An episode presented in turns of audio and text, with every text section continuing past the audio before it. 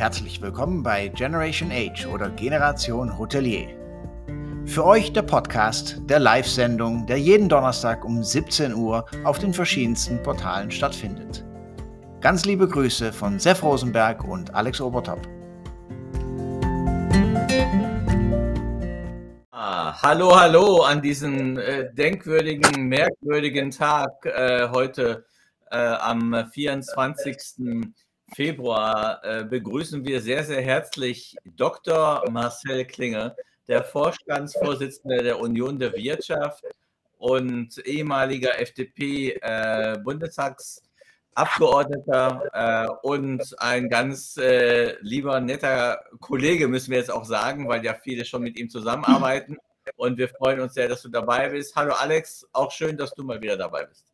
Yes, Sendung Nummer 89 haben wir, Sef. Äh, Wahnsinn, Wahnsinn, Wahnsinn. Und ich freue mich riesig, äh, mit dir natürlich wieder die Sendung zu machen. Und äh, ja, Marcel, schön, dass du heute dabei bist. Und ja, wir mal über Wirtschaft, Politik bestimmt auch ein bisschen die aktuelle Situation von Krise in die eine Krise in die nächste Krise vielleicht.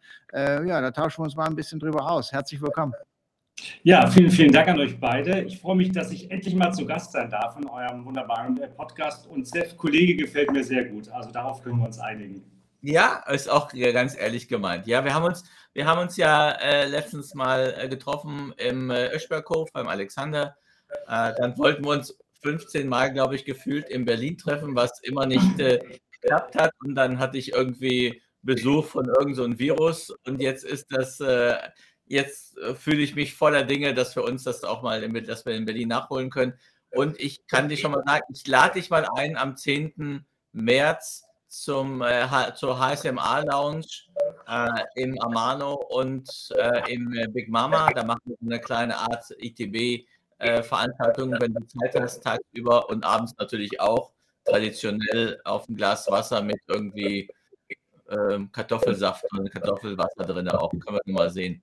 So, Alex ist schon wieder weg, aber ist das. Nee, ich hole mal unser Drink. Äh, jeder hat was zu trinken vielleicht. Ja. Äh, ach, Heute habe ich auch mit. Sehr gut. Was in der Tasche ist, äh, wissen wir nicht. Nee, äh, das Rotwein. Ich habe wieder von äh, meinem Teammaster wieder einen herrlich leckeren äh, Eistee bekommen und ja, bin gespannt. Ich probiere den jetzt mal. Ich habe einen guten Pinot Noir heute. An diesem Tag musst du irgendwie besinnlich bleiben. Das kannst du wahrscheinlich nur mit Alkohol. Also nicht mit Wodka, aber heute.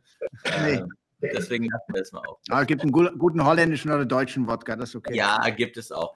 Lassen uns mal, äh, Marcel. Ähm, wenn ich noch eins dazu zu den Getränken sagen darf. Ich habe eins in der Politik gelernt, lass dir niemals in die Karte schauen, in diesem Fall äh, in die Tasse. Also, ähm, das wollte ich doch mal loswerden. Aber es ist tatsächlich oh, ja. Kaffee, weil äh, ich äh, sehr gerne Kaffee trinke und heute, glaube ich, erst zwei Tassen hatte. Deswegen musste das jetzt sein. Ja, und ja. muss noch sagen, dass du gerade vom Flughafen gekommen bist, bist irgendwie äh, wahrscheinlich über 17 rote Ampeln gefahren oder fahren lassen. Also wir wollen es nicht weiter ähm, erklären. Ähm, wir haben heute, was ich gesagt habe, ein sehr denkwürdiger äh, Tag ist heute wirklich passiert. Äh, ein sehr trauriger Tag für Europa, für die Politik und vor allem für die Menschen äh, in der Ukraine. Ähm, ist, glaube ich, keiner von uns hat zum Glück äh, sowas erlebt und soll auch nicht sowas erleben. Wir haben jetzt äh, die Chance, dich als ehemaliger Politiker zu fragen, wie, wie, wie denkt die Politik oder wie könnte die Politik heute denken? Weil es ist ja nicht nur natürlich die Menschen, die leiden, äh, aber es ist auch eine Bedrohung für Politik, für die Wirtschaft, für die Menschen, auch selbst in Europa. Also ich glaube, erstmal ist es einfach eine Bedrohung für unsere Freiheit, ja, für, für unser Wertesystem. Mhm. Und ich glaube, mir geht es heute ganz genauso wie vielen anderen Menschen, die heute Morgen dann so ein bisschen äh, die, das, den Fernseher angemacht haben oder das Internet aufgeschlagen haben und da mal auf den Online-Seiten gesehen haben, dass der Putin einmarschiert ist. Also ich muss euch sagen, ich bin heute ziemlich nachdenklich tatsächlich mhm. und auch so ein bisschen ratlos, weil man ja jetzt in den letzten Tagen und Wochen äh, auch auf diplomatischer Ebene ziemlich viel probiert hat, um diesen Konflikt abzuwenden. Aber irgendwie scheint es mir so, dass der, der Putin da schon vor Monaten diesen Plan gefasst hat und jetzt den unbeirrbar durchzieht. Also ich bin schon ziemlich äh, traurig und äh, nachdenklich mhm. heute. Ja, die Frage ist halt, wie, wie, wie es uns beeinflussen wird. Äh, ne? Ich denke, wir können noch einige Sachen gar nicht absehen, in, in welche Richtung. Wir haben es natürlich in den Aktienmärkten heute schon gemerkt, dass, äh, dass es da eine kleine Talfahrt gab. Äh, aber was es jetzt für den Tourismus äh, bedeutet, weil das ist ja unser Thema, äh, das ist äh, ja unser tägliches Brot, ähm, ob das auch da in irgendeiner Weise Einfluss haben wird. ob weniger Russen reisen, ist vielleicht für uns in Deutschland nicht so gerade so wichtig, aber es wird doch irgendwie unruhig. Und teuer. Mhm. Also unruhig ist, glaube ich, ein sehr, sehr gutes Stichwort. Äh, es sind einfach Bad News, würde man sagen. Und wir hatten ja die letzten zwei Jahre schon viele Bad News. Es war eine mhm. unglaublich schwierige Zeit für, für ganz, ganz viele im Tourismus und deswegen kommt das jetzt noch on top. Ich glaube natürlich, dass das jetzt für den deutschen Tourismusmarkt nicht, äh, nicht direkte Auswirkungen hat, aber die Frage, die ich mir ehrlich gesagt stelle, ist ja so ein bisschen, die Krisen kommen ja alle irgendwie immer gefühlt näher. Ich meine, wer hätte vor zwei Jahren gedacht, dass wir so eine lange Pandemie bekommen? Wenn ihr mal zurückschaut, da waren immer natürlich nur regionale Geschichten hauptsächlich, aber dass, dass die Welt so in Geiselhaft nimmt, den Tourismus hat, glaube ich, vor zwei Jahren keiner gewusst. Jetzt haben wir einen Krieg ich glaube, 2000 Kilometer vor unserer Nase, also nicht weit mhm. weg. Und für mich ist da so ein bisschen auch die Aufgabe mit verbunden, vielleicht kommen wir da gleich nochmal dazu, wie wir uns eigentlich als Gesellschaft, in der Politik, aber auch als Branche für zukünftige Krisen besser aufstellen. Weil ich fand, das war jetzt schon ziemlich, sehr, ziemlich anstrengende zwei Jahre und ich weiß nicht, ob die Leute das in der Form nochmal durchhalten. Naja, wir sind ja von einer Krise quasi, wir sehen ja wirklich viel Licht gerade am Tunnel wir sind von der äh, Pandemie, gehen wir raus in die Endemie und haben gesagt, okay, jetzt die Restaurants, die Hotels, äh, Flugverbindungen äh, äh werden wieder hoffentlich mehr aufgenommen und jetzt kommen so, ja, ein, ja, ein Idiot, ich will ja nicht gerade sagen Arschloch, aber das ist er eben auch, aber äh, dass, dass wir so Reichweiten. Wir haben vorhin ganz kurz im Vorgespräch gesagt, allein was in Deutschland mit dieser Krise zu tun hat, das gar nicht mal, wir reden ja nicht mal, sag ich mal, wir lassen mal ganz kurz den Krieg, was die Auswirkung ist. Haben die mhm. Auswirkung, der Rosenmontagzug fällt am Montag äh, in Köln aus. Das ist so mhm. traditionell, wenn so eine Krise ist. Das, da können einige lachen, aber es ist eigentlich nicht zu lachen, weil es ist auch da ein finanzieller, äh, äh eine Einbuße finanziell. Du hast äh, das Champions League-Spiel, äh, Endspiel in Petersburg wurde abgesagt. Wurde es abgesagt oder wird es verschoben? In eine andere Location? Wird wahrscheinlich verschoben, aber abgesagt in Petersburg. Ja, das macht äh, Sinn. Äh, ja, vielleicht kommt ja nach Berlin, dann äh, jubeln wir. Ähm, und dann äh, Schalke 04 hat ein Problem mit dem Hauptsponsor läuft auch ohne äh, Gazprom zum Glück äh, raus. Das sind ja so, wo du gar nicht denkst, was das alles zu tun hat. Und dann kommt noch, heute habe ich irgendeine Tankstelle, super, 1,79, ein Liter super. Ich meine, das war vor zwei Wochen noch irgendwie, weiß nicht, 1,50 oder 1,55, weiß ich nicht genau, aber so um die viel weniger. Das ist so, und dann kommen so Aussagen von Politikern, geschweige dann äh, von Schröder, ähm, den ich schon bei einer Landesverrat vor, vorwerfen würde. Was machen wir? Was passiert das alles mit uns? Also du hast ein paar wichtige Punkte angesprochen. Ich will nur kurz auf die Energiepreise mal verweisen. Wir sind natürlich auch ein Stück weit von Russland auch als Energielieferant abhängig, jetzt nicht völlig mhm. abhängig, aber wenn ihr mal seht, wie viel auch die Energiepreise ja in so einem Hotel ausmachen, also ein Kostenblock, ja, und wie sich die Preise in den letzten vergangenen Monaten entwickelt haben. Also es gibt da ziemlich viele äh, Kollateralschäden. Ich glaube, wir können nur hoffen, dass dieser Konflikt jetzt relativ schnell irgendwie beigelegt wird. Aber bei dem Putin muss ich sagen, bin ich echt skeptisch. Also der ist schon echt gewöhnungsbedürftig.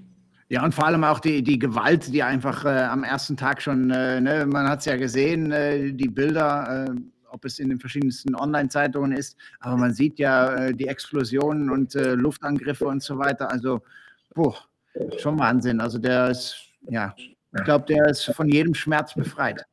Ich habe hab noch ein, eins, bevor wir weitergehen. Ich habe hier, ja, das ist das. Das ist die Unterschrift von Gorbatschow. Vielleicht hätten wir noch mal gewünscht, dass Gorbatschow äh, zurückkommt, weil er hat eigentlich mehr Demokratie gehofft und hat auch viel quasi auch die Wiedervereinigung ist ja durch Gorbatschow auch zustande gekommen. Äh, wie, wie denkst du denn, wie könnte, wenn wir wieder zurückkommen auf die Hotellerie und auf den Tourismus, du hast angesprochen, die Energiepreise. Das ist so, äh, Alex führt ein tolles Hotel in Hamburg äh, mit Spa, äh, also viel, sehr hohe Energiekosten auch. Äh, und wie das wie könnte sich das ausspielen, dass die, wir müssen ja eventuell auch die Preise erhöhen, weil Energiepreise werden, werden sich erhöhen. Also das ist ja, und die Touristen müssen mehr für Flüge vielleicht bezahlen. Oder natürlich auch, was wir jetzt sehen, ähm, wie gehen wir damit um? Müssen wir, meinst du, dass der Tourist Verständnis hat dafür? Also wir hatten jetzt relativ viel Glück in diesem Winter, weil es ein recht milder Winter war. Das heißt, man hat es nicht äh, hm. total durchheizen müssen, äh, weil das geht, da geht wirklich sehr viel Geld drauf. Aber für mich ist die große Lehre, dass wir nochmal ganz kritisch hinterfragen müssen, wie wir ein Stück weit autarker werden von vielen Lieferanten in der Welt. Das ist für mich auch so eine Lehre aus äh, Corona. Da haben ja die Länder dann relativ schnell, wenn es um Medizinvorprodukte ging, bei den Masken, bei Tests ja dann auch die Schotten dicht gemacht und erstmal an ihre eigene Bevölkerung gedacht, was ich ja super nachvollziehen kann. Aber ich finde, wir brauchen da eine europäische Antwort, die dann sagt, dass wir bei vielen wichtigen Dingen, die man in Krisensituationen relativ schnell auch braucht, einfach autarker werden müssen. Und bei der Energiepolitik ist, finde ich, auch Europa gefragt. Und mich hat es jetzt schon so ein bisschen zum Nachdenken gebracht, dass wir jetzt aktuell, glaube ich, 30 oder 40 Gaskraftwerke in Planung haben durch den Atomausstieg und auf der mhm. anderen Seite wir ja massiv abhängig sind vom russischen Gas. Und ich glaube, da müssen wir nochmal in uns gehen, wenn jetzt vielleicht äh, so der erste Schreck dann auch weg ist und nochmal ganz kritisch uns auch nochmal fragen, ob das die richtige Strategie ist. Mhm. Ja, und ähm, Frankreich macht es ja ganz anders. Die bauen sogar noch äh, äh, neue Kraftwerke, also Wahnsinn, äh, das, also Atomkraftwerke. Mhm. War das ein Fehler, ähm, Marcel? Du warst jetzt in der vier Jahre im Bundestag, hast ja auch vieles mitbekommen. Das war die Abschaltung quasi von der Frau Merkel war schon vorher. Aber war das dann eventuell noch ein Fehler, komplett auf Atomenergie äh, zu verzichten? Weil jetzt sehen wir, die Russen können mit uns spielen. Das heißt, die, äh, wir spielen jetzt mit denen quasi, wir sagen, wir nehmen kein Gas von denen, aber im Grunde wird Energie enorm teuer. Und das Gehalt wird sich ja nicht so anpassen, wie die Energiekosten eventuell steigen. Äh, war das ein Fehler, auf Atom komplett also ich muss ehrlich gestehen, ich bin wahrscheinlich eh nicht gut im Thema wie ihr beiden, deswegen würde mich eure Meinung dazu auch mal interessieren.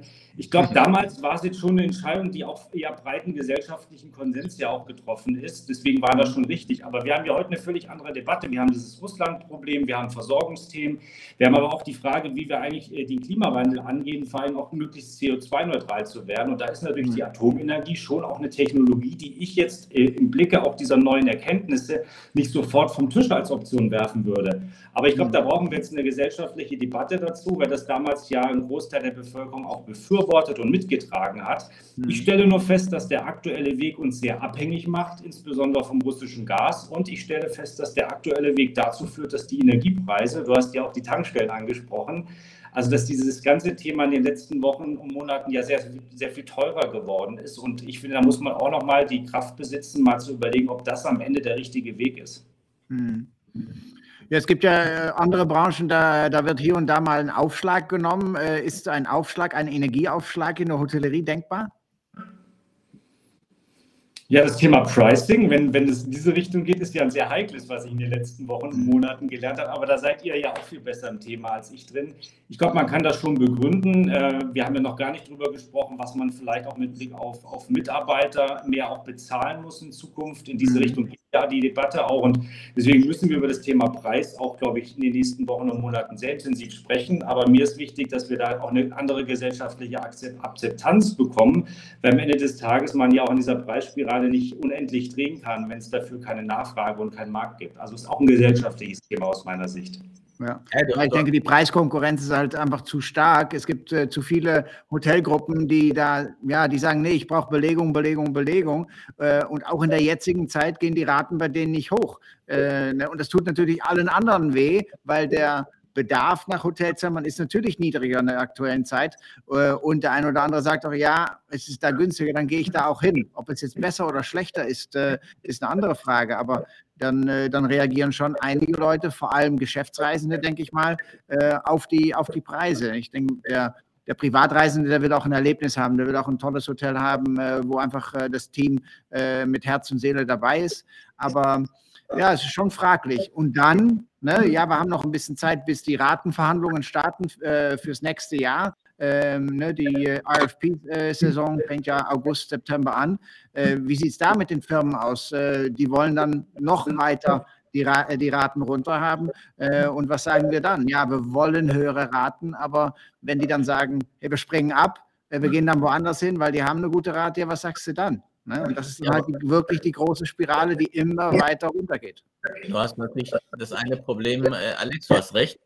Also trotzdem hast du viele Argumente, den Preis ein bisschen äh, erhöhen zu müssen. Du hast Absolut. höhere Lohnkosten, das heißt, der Mindestlohn ist auch gerechterweise alles richtig, mhm. ist erhöht worden, das ist auch normal und es muss so sein. Du hast so höhere Lebensmittelkosten, du hast viel höheren Energiekosten. Das heißt, auch wenn du jetzt so bleibst und du machst eine normale, sag ich mal, wir gehen wieder auf 19er Standard hin, dann hast du ja deinen Gewinn, deine, dein B2 verringert sich ja um, um 30, 40 Prozent. Das heißt, Absolut. auch für Investoren ist es uninteressant, für, sag ich mal, 5 Prozent Rendite ein Hotel zu führen und sagen, okay, da machen wir lieber was anderes. Und ich glaube, da ist, da haben wir, haben wir viel Hausarbeit zu machen in der Branche, auch psychologische Arbeit mit unseren Kunden, äh, weil die auch andere, natürlich haben, es wird ja alles teuer am Schluss. Das heißt, wie, wenn eine Milch sich um 20 Prozent erhöht, und Benzin erhöht und was auch immer, Wohnungen erhöhen sich ja die ganze Zeit, dann kann sich natürlich auch ein Hotelzimmerpreis erhöhen oder ähm, ein, äh, ein Steak. Wo gestern oh, eine Tasse Kaffee mit Milch. Mhm. Ja, ja, und ich finde, äh, äh, das ist und das ist wirklich schade, wenn wir das nicht rüberbringen können an, an den Kunden, zu sagen, okay, äh, das müssen wir einfach haben. Es geht nicht um Kartellabsprache, überhaupt nicht. Es geht einfach um pure äh, 1, 1 und 1 in, der, äh, in einer BWA zu sehen, dass du am Schluss nicht mit einer roten Ziffer oben äh, bist. Und das kannst du vielleicht einen Monat machen oder zwei Monate, aber dann musst du wieder zehn Monate haben, dass du es wieder wettmachst. Und das erste Quartal ist immer das Schwierigste, das wissen wir alle. Also ich glaube, kaum ein Politiker und viele Kunden wahrscheinlich haben überhaupt gar keine Ahnung, wie so die Kosten sich für ein Hotelzimmer auch zusammensetzen. Ich glaube, da gibt es wenig Sensibilität und das wäre für mich auch echt eine Hausaufgabe.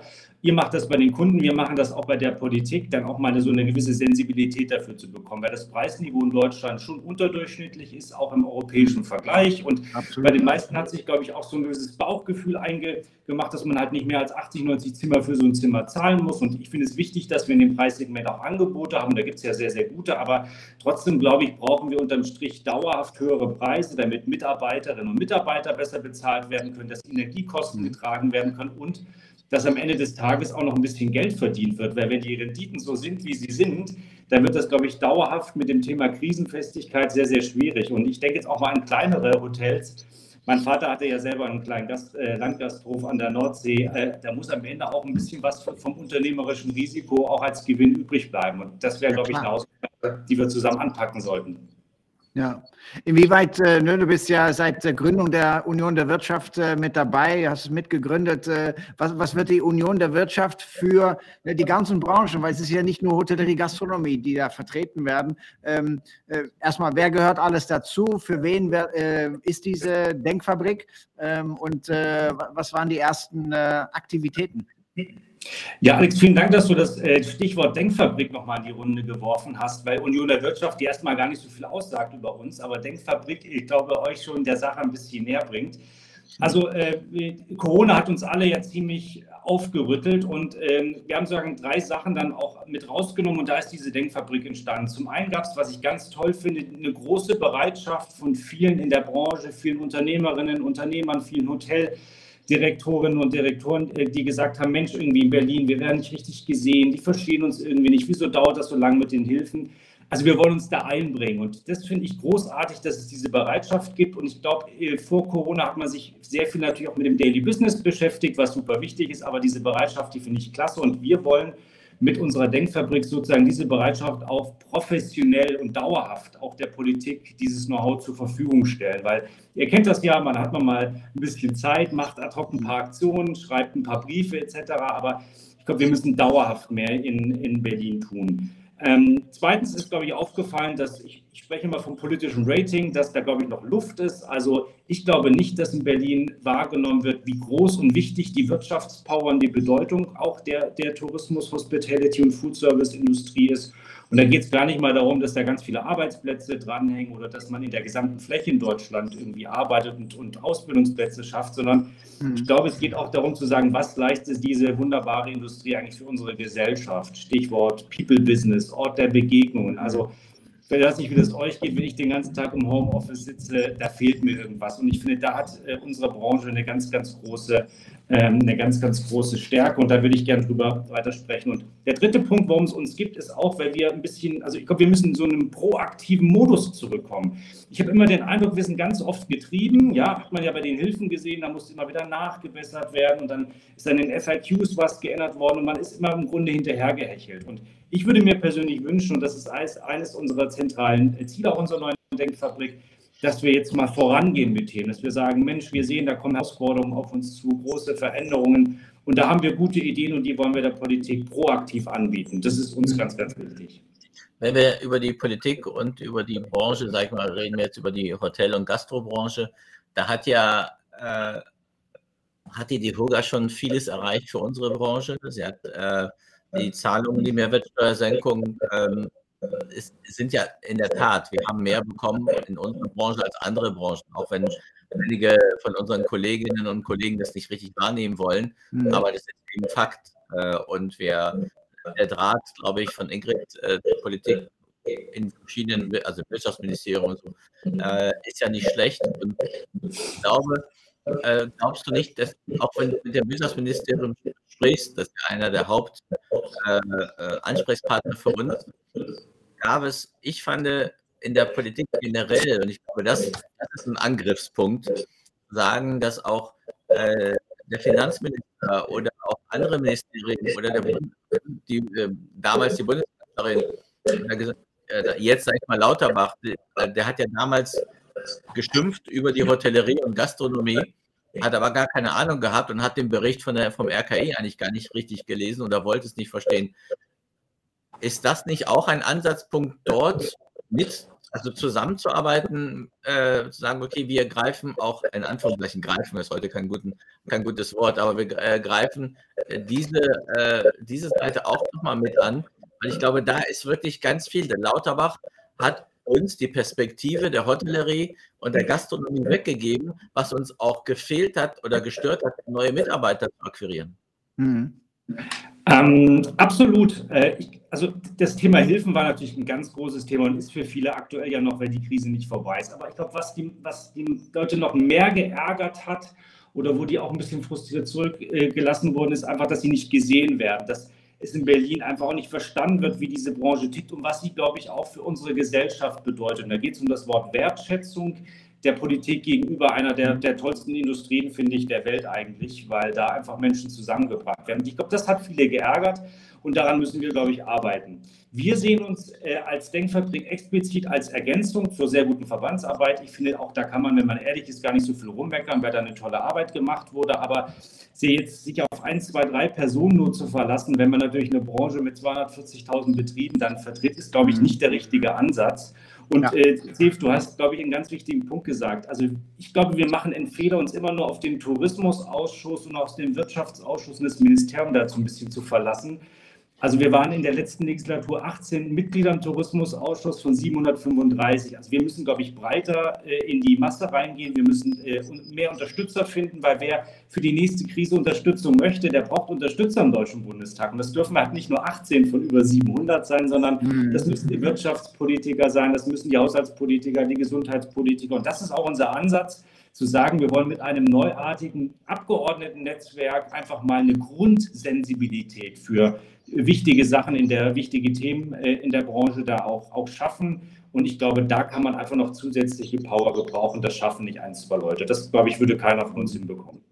Ja. Hier auch eine schöne Frage, Entschuldigung, von Caroline Block. Brauchen wir ein Tourismusministerium oder Minister?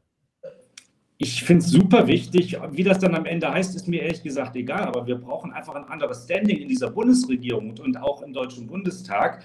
Und aktuell ist es ja so, dass es, äh, dieses Thema Tourismus mit sieben, acht Ministerien, also von sieben, acht Ministerien behandelt wird, auch die auch Haushaltstitel haben. Und ich sage es mal so, mhm. kein Unternehmen der Welt würde sich so aufstellen. ja.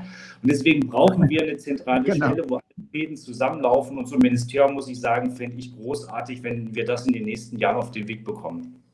Mhm. Gefällt mir sehr gut die Idee. Ähm,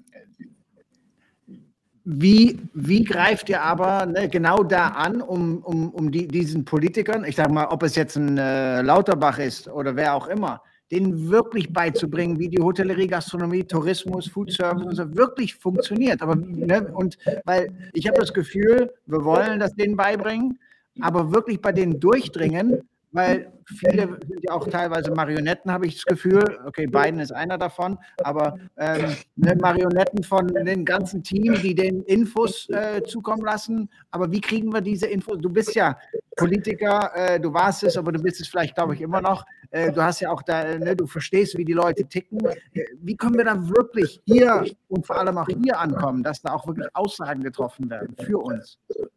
Also ich glaube, es ist erstmal ganz wichtig, dass man stärker auch Politiker, ehemalige und aktive einbindet in dieses Ganze, weil die ja auch mhm. als Schnittstelle dienen können. Und das ist aus meiner Sicht gar nicht so gut passiert in der Vergangenheit und das wollen wir besser machen.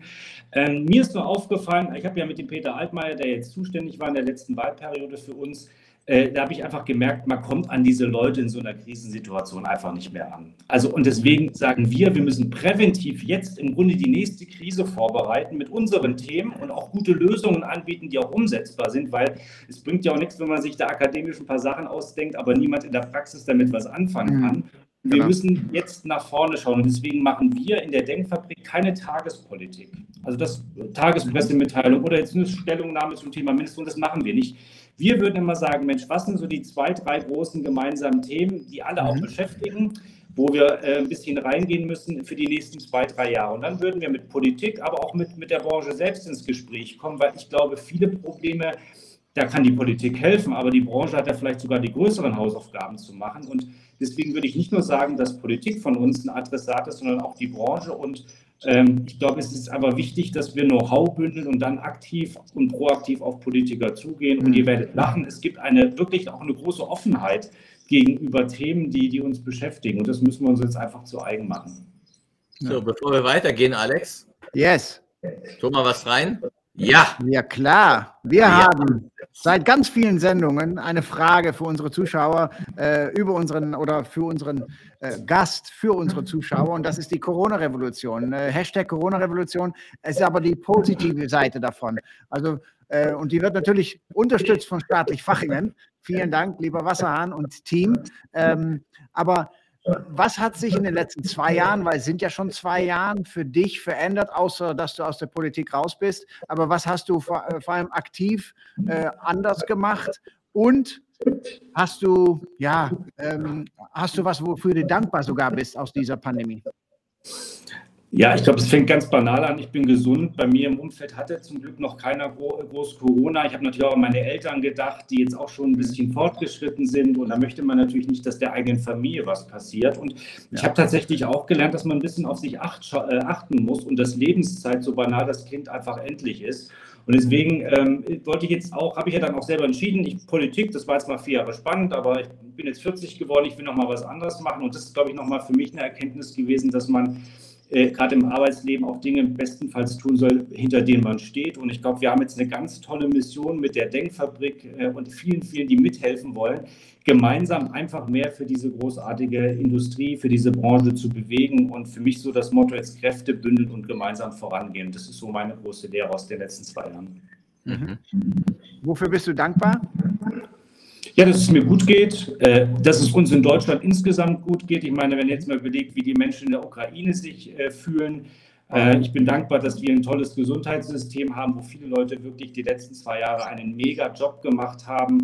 Ähm, und ich bin jetzt auch froh, dass wir langsam wieder so ein bisschen bei den Bürgerrechten zu einem Punkt zurückkommen, wo ich sage, die gibt es auch richtig, weil wir schon massive Einschränkungen auch in den letzten zwei Jahren hatten. Aber unter, unterm Strich muss ich sagen, dass wir in einem großartigen Land und auf einem großartigen Kontinent leben. Und das muss man vielleicht sich ab und an mal wieder vor Augen führen. Absolut, absolut. Äh, ich hake hak noch mal eine schnelle Frage nach, äh, Sef. Sorry, bis gleich wieder dran.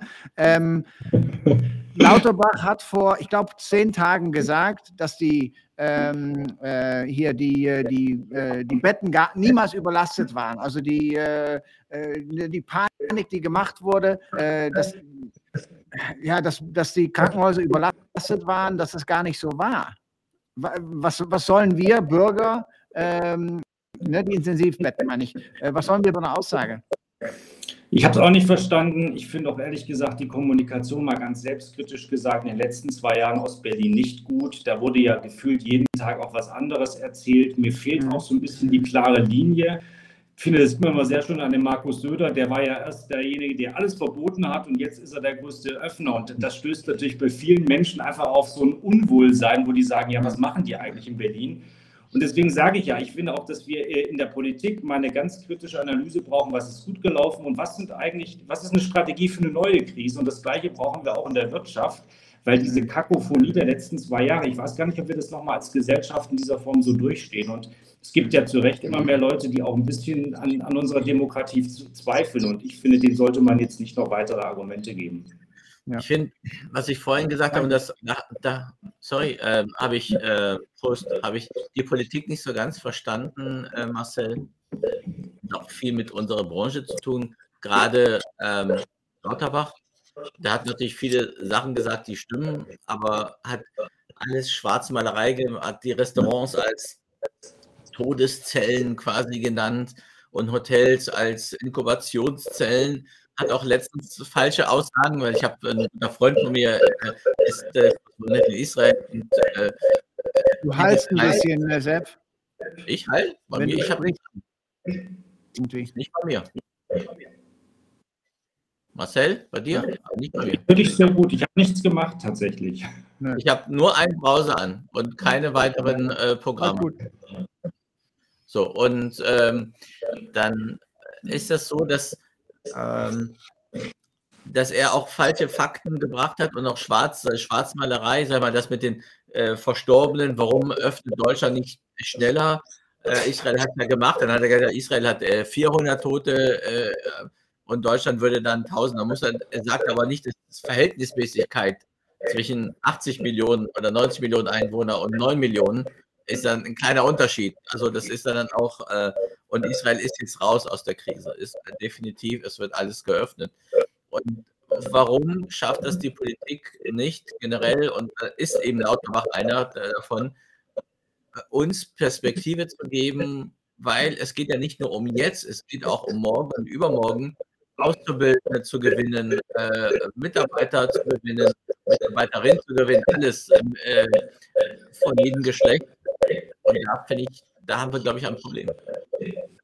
Ähm, absolut, ich glaube, es wurde irgendwie von allen Parteien würde ziemlich viel Quatsch erzählt. Und wenn ihr auch mal schaut, in der Wissenschaft gibt es ja auch keinen Konsens äh, zum Thema Corona. Normalerweise hat man ja immer äh, gefühlt 99 Prozent der Wissenschaftler haben dann eine Meinung. Es gibt ein paar Abweichler, aber mein Eindruck ist auch, dass in der äh, Wissenschaft irgendwie keine Einigkeit herrscht. Und ich würde mir wünschen, dass wir zusammen einen Plan für die Zukunft entwickeln, weil das schon ein, äh, ein ziemliches Durcheinander war und ständig wurden Sachen, die man für, für vertrauenswürdig erklärt hat, dann ein paar Tage später revidiert. Und dass das natürlich einen Vertrauensverlust mit sich bringt, ist für mich eigentlich vorprogrammiert.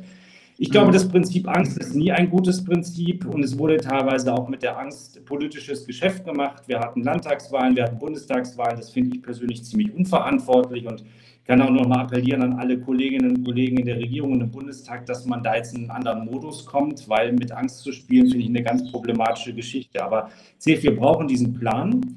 Aber ich bin auch dafür, dass wir diesen Plan nicht nur der Politik allein überlassen, sondern dass wir uns auch mal selbstkritisch in der Branche überlegen, wo können wir noch besser werden für die, für die Zukunft, weil es ist ja auch so gewesen, dass durchaus auch ein paar Leute schon nach Wochen nachdem Corona losgegangen ist, sozusagen schon ziemlich am Ende waren. Und da finde ich, muss man auch mal selbstkritisch reflektieren, was können wir noch besser machen. Und dann lasst uns bitte gemeinsam mal drei, vier Top-Themen formulieren, die die Politik für uns lösen muss. Aber das dann bitte einheitlich sagen und nicht, dass dir jeder was anderes erzählt. Weil das ist eines der Hauptprobleme aus meiner Sicht in der politischen, im politischen Lobbying. Jeder erzählt was anderes. Und wenn du keine klare Ansage machst, muss man sich am Ende auch nicht wundern, dass dann die Sachen, die wichtig sind, vielleicht auch nicht kommen. Mhm. Wenn wir, wenn wir jetzt mal die Krise jetzt nehmen, also wir raus aus einer Krise rein in die andere Krise, ist es natürlich auch, ähm, was, kann, was kann die Politik tun, um, um uns ähm, A, finanziell zu unterstützen wegen der anderen einen Pandemie und auf der anderen Seite finanziell zu unterstützen, dass die Energiepreise nicht äh, zu sehr steigen. Aber EEG ist ja auch im äh, Gespräch, dass es fallen soll oder jedenfalls zeitweise fallen soll. Sind, ist, ich, ich weiß, du magst das nicht, weil ich habe letztens gesagt, die Politiker oder die Politik, äh, da habe ich erstmal von dir vom, äh, äh, äh, von Markus einen auf den Deckel bekommen, aber das, was auch richtig ist. Aber wie kann die Politik, der, die Wirtschaft, die jetzt in dieser wirklich ganz großen Krise helfen, äh, dennoch äh, mithalten können? Weil wir haben einen Gap von zwei Jahren. Wir haben zwei Jahre verloren, wir haben zwei Jahre Geld verloren und wir haben zwei Jahre Mitarbeiter verloren, wir haben zwei Jahre whatever. Jetzt muss doch auch mit der Krise auch nach vorne geguckt werden. Absolut. Also ich finde es super, dass jetzt mal zumindest die Hilfen bis zum Sommer verlängert werden, auch das Kurzarbeitergeld. Ich glaube, das bringt ein bisschen Planungssicherheit. Und dann werden wir, glaube ich, einen Modus kommen ab Sommer, wo dann wir auch wieder so ein bisschen selber auf eigenen Beinen stehen müssen. Pardon. Ich glaube nicht, dass es danach noch große Unterstützung finanziell geben wird, wenn ihr einfach mal so ein bisschen hört, wie auch jetzt der neue Berater vom Finanzminister, der Lars Feld, sich positioniert hat, wie der Bundesrechnungshof sich auch geäußert hat. Also da muss man, glaube ich, realistisch bleiben.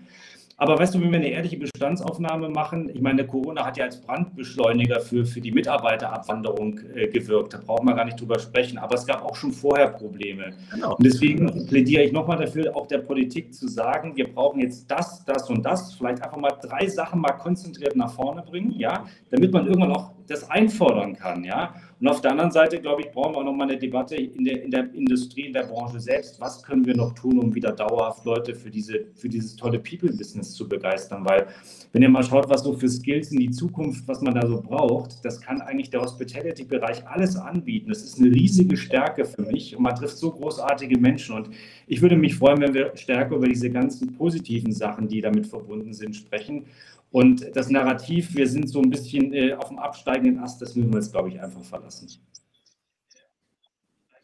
Ich weiß nicht, ist, ist Alex da, weil sein Bild ist gerade eingefroren. Dann frage ich mal weiter. Äh, Alex, willst du was stellen? Weil du bist irgendwie abgehackt mit deinem Gesicht so ein bisschen. Ja, natürlich. Aber er lächelt, er lächelt. Ja, aber ist auch wieder eingefroren. Willst du was, willst du eine Frage stellen, Alex, oder willst du heute ruhig bleiben? Er will keine Frage stellen. Ich finde, äh, ihr haltet euch auch wirklich zurück heute. Muss ich jetzt mal ein Kompliment machen, euch beiden. Was haben wir? Bitte? Ihr haltet euch ziemlich zurück heute. Nein, nein, weil, weil ich seit, ja, aber es, äh, es wäre mal schön, also ich will jetzt nichts gegen sein Hotel sagen, aber wenn die Internetverbindung mal ein bisschen besser wäre diesmal. Aber das kann ja auch sein, dass Putin die Internetverbindung in Hamburg gerade ein bisschen gekapert hat und äh, dann wollten ja, wir. Ja, ja, ja, ja, ja. So also, du bist da. So weit will ich nicht gehen, äh, wir wollen jetzt. Hast du noch eine Frage zu stellen? Weil sonst ähm, laufe ich weiter. Ich glaube, wir haben heute wirklich leider wirklich ein Internetproblem bei, äh, bei Alex. Aber wenn ich noch mal kurz einhaken kann, die Frau Block hat ganz viele tolle Sachen geschrieben. Österreich. Ja, lass mal lesen. Österreich. Besser. Mega. Er hat eine Frage. Er hat eine Frage. Mal eine Frage. Ja, Hörte mich. Nein. Probier mal, unterschreib sie im Chat und dann stelle ich mal die Frage. Gut. Bis die, bis die hm. Verbindung ein bisschen besser wird, dann haben wir.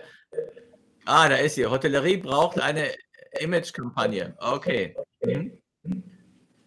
Ja. Kann ich, glaube ich, nur unterstreichen. Leute, macht auch mal die Hotels auf, einmal im Jahr, dass da auch mal Leute, die jetzt vor Ort wohnen, einfach mal in diesen tollen Ort reinkommen. Ich finde, wir müssen deutlich machen, wie viele Zahnräder nötig sind, um so ein Hotel mit einem guten Erlebnis auch nach vorne zu bringen. Und das sind ja so viele spannende Berufsfelder, ja. Und man kann so viel, glaube ich, auch fürs Leben und für die Persönlichkeitsentwicklung äh, lernen. Und das, darüber müssen wir jetzt sprechen. Und das hat ja der Alexander Eisenbeitz auch im Öschberghof gemacht. Wir brauchen natürlich auch eine stärkere Verzahnung mit, mit, mit, mit, mit Hochschulen, mit Fachhochschulen, um das ein bisschen attraktiver zu machen. Aber ich finde, es ist einer der, man kann da wirklich die tollsten Berufe der Welt lernen. Und lasst uns einfach mal positiv über das alles sprechen. Wobei, da müssen wir sagen, das gab es vor der Pandemie schon, dass wir die offenen Türen gemacht haben. Ich weiß, dass Alex ganz viele, äh, ganz viele äh, äh, Azubis auch äh, äh, äh, ich muss ganz kurz parallel schreiben, ganz viele Azubis eingeladen, also zukünftige Azubis eingeladen hat. Und ähm, da gibt es schon, das war eben vor der Krise ein bisschen anders, ein bisschen einfacher das auch zu machen. Wir müssen eben wieder lernen, in so einen Trott reinzugehen. Grundsätzlich, was Caroline Block sagt, ist 100% richtig. Wir müssen quasi wieder Fahrt aufnehmen, wenn wir das vielleicht anders benennen und sagen, da müssen wir wieder hin. Und ich glaube, das ist so eine, eine Sache, die äh, so wie viele andere Sachen müssen wir wieder lernen, es zu machen. Ich nehme es aber dieses Pilates-Problem. Wir haben uns jetzt mit so vielen anderen Sachen beschäftigt, dass wir quasi, wir haben lieber Pilates gemacht, als uns um die Zukunft äh, zu kümmern. Aber Ziv, da habe ich noch mal eine Nachfrage. Ich habe mir, wir haben ja jetzt, wir machen ja in der Union der Wirtschaft jetzt auch gerade dieses Schwerpunktthema Mitarbeiter, ist klar, aber ich habe nicht den Eindruck, dass wir ein Erkenntnisproblem haben. Wir haben auch kein äh, Problem von guten Ideen, wir haben ein Doing-Problem. Und wenn du mal die letzten zehn Jahre anschaust, die Zahlen sind, gehen ja kontinuierlich zurück. Das ist durch Corona jetzt natürlich noch mal massiv beschleunigt worden. Aber ja. warum mal die Frage an euch, wieso kommen wir da nicht ins Doing? Weil es ist eigentlich liegt es so ein bisschen auf der Hand, was, was man machen muss. Wir haben ähm Ah, ich, also Alex, ich entschuldige Alex, er versucht wirklich immer ähm, die Technik in den Griff zu bekommen und das, äh, da ist er auch besser als ich. Aber jedenfalls habe ich jetzt die Chance, mal das Gespräch alleine zu führen. äh, und ich kann auch mal ein bisschen, endlich mal ein bisschen mehr reden. Nein, das ist, ich glaube, ähm, genau, ich stimme dir 100% zu. Ja, es ist so, es gibt einige Kollegen, die sagen, Corona hat alles. Äh, nein, es ist nicht Corona. Es war schon vorher, seit 2015 hat es angefangen mit riesigen Problemen, Mitarbeiter und Mitarbeiterinnen zu akquirieren. Wir haben es verpasst, äh, Löhne anzupassen. Wir haben es verpasst, die Rahmenbedingungen für Mitarbeiter zu verbessern. Wir haben es verpasst, auch die Ausbildung äh, zu äh, erneuern. Wir haben es verpasst, wobei das ist die NGG, die äh, wahrscheinlich noch im 18. Jahrhundert lebt. Ähm, dann äh, haben wir verpasst auch zu sehen, wie können wir besser zusammenarbeiten. Und die HSMA macht das wirklich gut. Ja, die, äh, wir haben äh, die jüngeren, äh, die junge Generation, ein bisschen mittlere Generation mitgezogen.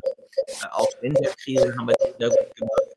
Die IHA hat sehr viele gute Sachen gemacht, auch für den Verband im Wirtschaftsbereich, auch mit Booking zu tun hat.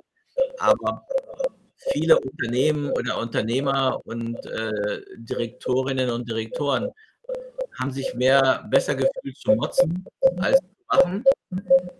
So, und das ist eben ein, ein, ein riesiges Problem. Wir müssen mehr machen. Wir sollten dahin gehen zu sehen, wie können wir Mitarbeiter gewinnen und Mitarbeiterinnen. Da brauchen wir aber auch ein bisschen die Hilfe, weil nicht nur die Gastronomie und Hotellerie braucht äh, neue Mitarbeiter, sondern auch äh, Architekten und Handwerker und whatever und äh, viele ähm, viele Anwälte und viele äh, äh, ähm, Ärzte haben uns Mitarbeiter weggenommen vom Empfang, weil die verdienen dann automatisch mehr.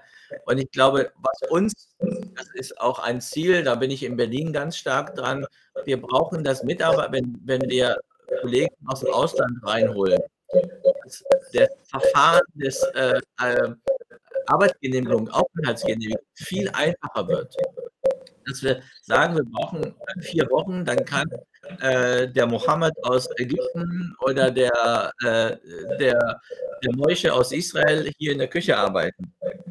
Oder aus Bangladesch, ist mir auch egal, um jetzt nicht äh, so. Und das, dieses Verfahren ist so kompliziert, das ist so, du brauchst drei Monate, wenn du jemand hier hast, um ein Verfahren durchzusetzen. Oder du gibst sie in die, in die Botschaft, da musst du auch, das ist einfach viel zu kompliziert.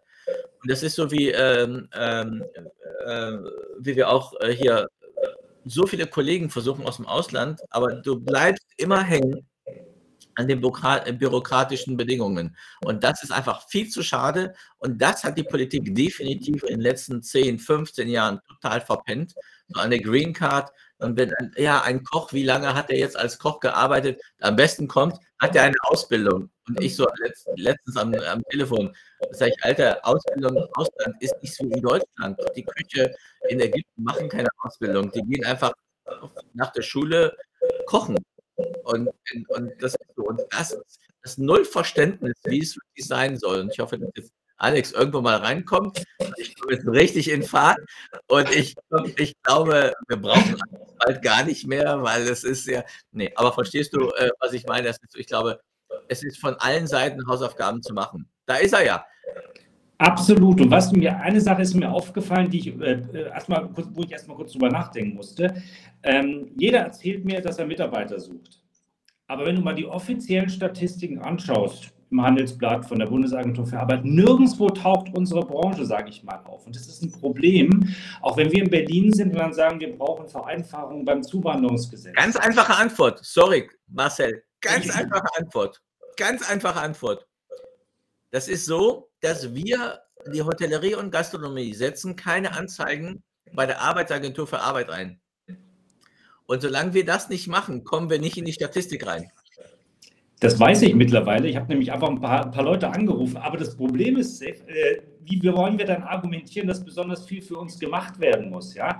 Also da kann ich nur appellieren, dass wir jetzt auch schauen, dass dieses Thema überhaupt bei der Politik auf dem Tisch landet. Und wenn du in keiner Statistik dieser Welt vorkommst, dann muss man sich selbstkritisch gesagt auch am Ende nicht äh, wundern, dass keiner sich um dein Thema kümmert. Also wir müssen raus aus der Bubble raus aus diesem Mecker-Modus, den ich persönlich total nachvollziehen kann, aber der natürlich am Ende leider auch nichts bringt. Mhm. Das ist so schön. Alex, ich freue mich, es tut mir furchtbar leid, dass dein Internet. Ja, ja, ja. Es ist wirklich, äh, ein, ein, ein, mein Herz blutet gerade, weil ich die ganze Zeit Fragen stellen durfte. Ja, du warst einfach wieder im Redeschwall wahrscheinlich ja. und kamst nicht auf den Punkt. Ich, nein, ja? zwischendurch. Aber äh, Marcel, mal eine andere Standardfrage, die wir haben. Welche Frage hast du an uns?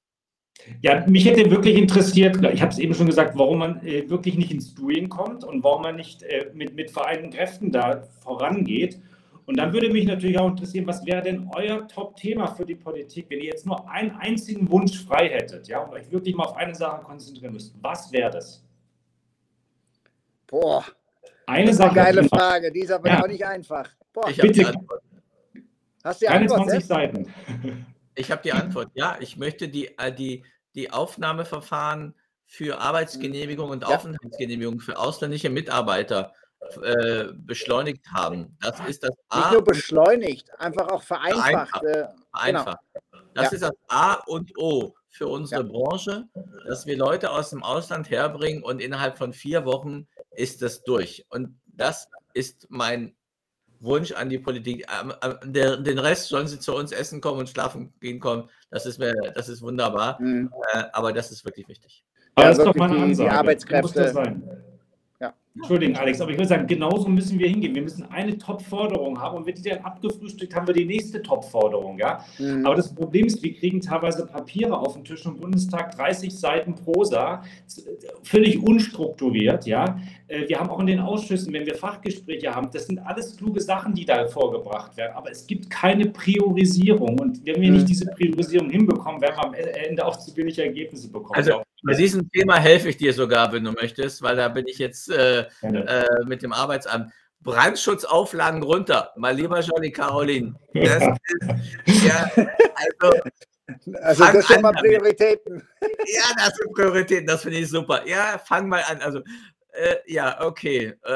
So, die Frage, äh, Marcel, die Frage, ja, bitte, die ich vorhin stellen wollte, als es bei mir einfach gehakt hat und äh, sorry dafür und äh, Sef, du brauchst halt manchmal so deine Bühne und die lasse ich dir dann einfach, einfach mal. Ne? Das ist dein Ego wieder äh, gestreichelt und das ist alles ja, wieder gut. Hab ich ja gesagt, alles ähm, gut. Aber meine Frage ist, äh, ne, wir sprechen immer von, äh, ne, oder viel, Hotellerie, Gastronomie, Tourismus und äh, Food Service, Mitarbeiterschwund, sage ich jetzt mal wenn wir jetzt zwei Jahre die Politik äh, beobachtet haben, wo, wo viele von uns nicht, äh, nicht einverstanden waren und so weiter, ist dieser Mitarbeiter oder dieser Politikerschwund auch da? Äh, Gibt es einfach nichts Besseres mehr?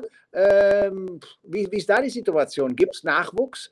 Ähm, weil manchmal denke ich, wow, Gesundheit und dann schaut man sich den einen oder anderen äh, Politiker an. Äh, naja, so, sie haben ihre eigene Gesundheit gar nicht im Griff und warum wollen sie dann irgendwie was mit der Gesundheit äh, bestimmen? Habe ich was dazu? Gibt es Nachwuchs mit Erfahrung? Ist das jetzt eine, äh, tatsächlich eine Frage, Zef, die du ernst meinst?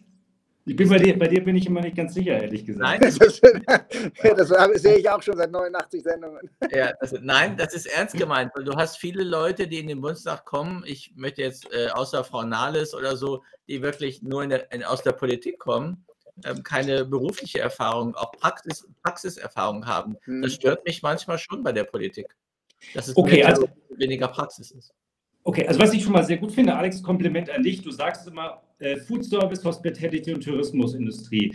Äh, wie man das Ding am Ende nennt, ist egal, aber wir müssen, glaube ich, ein bisschen größer denken. Und unser Ansatz ist ja in der Denkfabrik zu sagen, Mensch, wir haben eine unglaublich intensive Wertschöpfungskette mit unglaublich viel Wirtschaftspower. Mhm. Und wenn wir uns nicht unnötig klein machen wollen, sollten wir eher in diesem Industriegedanken denken. Das wollte ich einfach mal loswerden. Kompliment.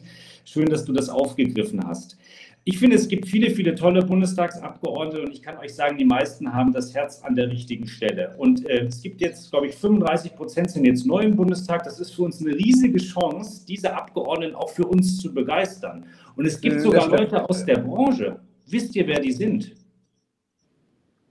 Nee.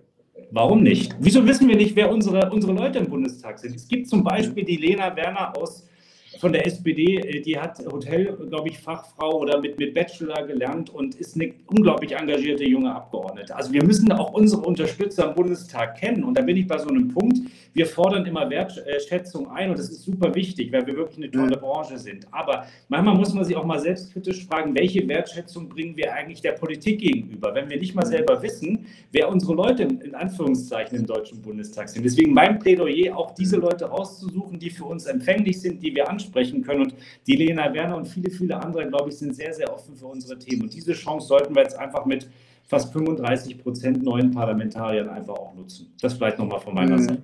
Ja, aber auch trotzdem fehlt ähm, der Nachwuchs in der Politik trotzdem auch? Ja, ich bin, ja. Äh, ich glaube, es gibt eine ganz einfache Möglichkeit, das, zu, das, Problem zu lösen. Wir machen einfach eine Amtszeitbegrenzung. Ich sage mal so zweimal fünf Jahre. Dann hat man sieben mhm. Jahre einen, einen, tollen Dienst an, an, der Gesellschaft geleistet. Da kommt regelmäßig auch in den Bundestag frischer Wind. Ich glaube, das würde ganz viele Themen auch von alleine lösen. Und ich bin ein großer Freund von Amtszeitbegrenzungen, Demokratien damit da einfach auch mal ein bisschen frischer Wind herrscht. Also wenn wir das umsetzen, sind 80 Prozent der Probleme gelöst. Ja. Aber diese Diskussion gibt es ja schon länger, glaube ich, äh, um, äh, um äh, auch bei der Bundeskanzler das zu reglementieren auf zwei oder drei äh, äh, Legislaturperioden. Ich habe mal eine ganz, ganz andere Frage. Die FDP saß im letzten Bundestag neben der AfD. Ich weiß nicht, wo dein Stuhl war, aber äh, mal out of the box. Wie war das denn so?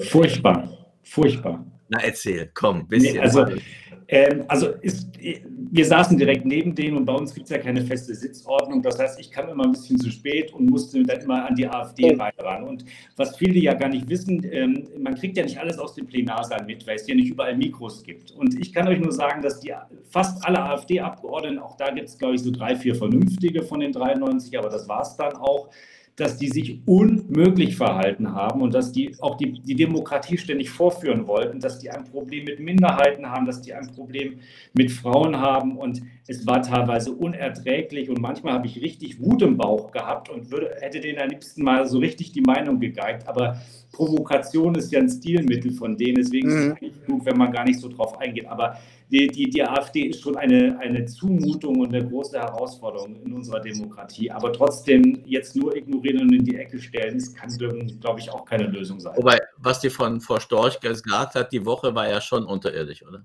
Furchtbar, furchtbar, furchtbar. Also es ist eine Zumutung auf jeden Fall. Deswegen wäre mein Ansatz aber einfach, dass alle anderen Parteien so viel besser werden, dass die mhm. AfD vielleicht gar nicht mehr in den Bundestag kommt und dann haben wir das Problem gelöst. Aber wir müssen uns ja auch schon mit deren Themen irgendwo auseinandersetzen.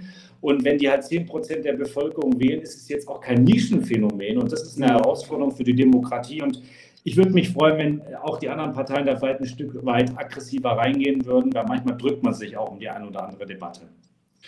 Aus, de, aus deiner Erfahrung, wie bekommen wir eine schnellere Politik? Weil wenn ich äh, vor, was war es, letzte, vorletzte Woche höre, ja, am 20.03. Äh, fallen äh, so gut wie alle Einschränkungen. Warum so lange warten? Andere Länder, die sagen, okay, ab Samstag, ab nächste Woche. Äh, aber in Deutschland dauert das dann wieder drei, vier, fünf, sechs Wochen. Warum? Ist eine sehr gute Frage, Alex. Ähm, wir haben halt ein bisschen das Problem, in Anführungszeichen, dass wir ein föderales System haben, anders als zum Beispiel in Frankreich oder in anderen europäischen Staaten und die Länder da ziemlich viel mitzusprechen haben. Und da wird mhm. natürlich auch gerade ein bisschen Wahlkampf gemacht. Wir haben ja jetzt auch ein paar Landtagswahlen, die vorausstehen. Ich würde, würde, mir auch wünschen, dass wir schneller zu nachvollziehbaren ähm, ja, Entscheidungen kommen, die auch vernünftig kommuniziert werden, weil manchmal versteht man einfach gar nicht mehr, was da passiert.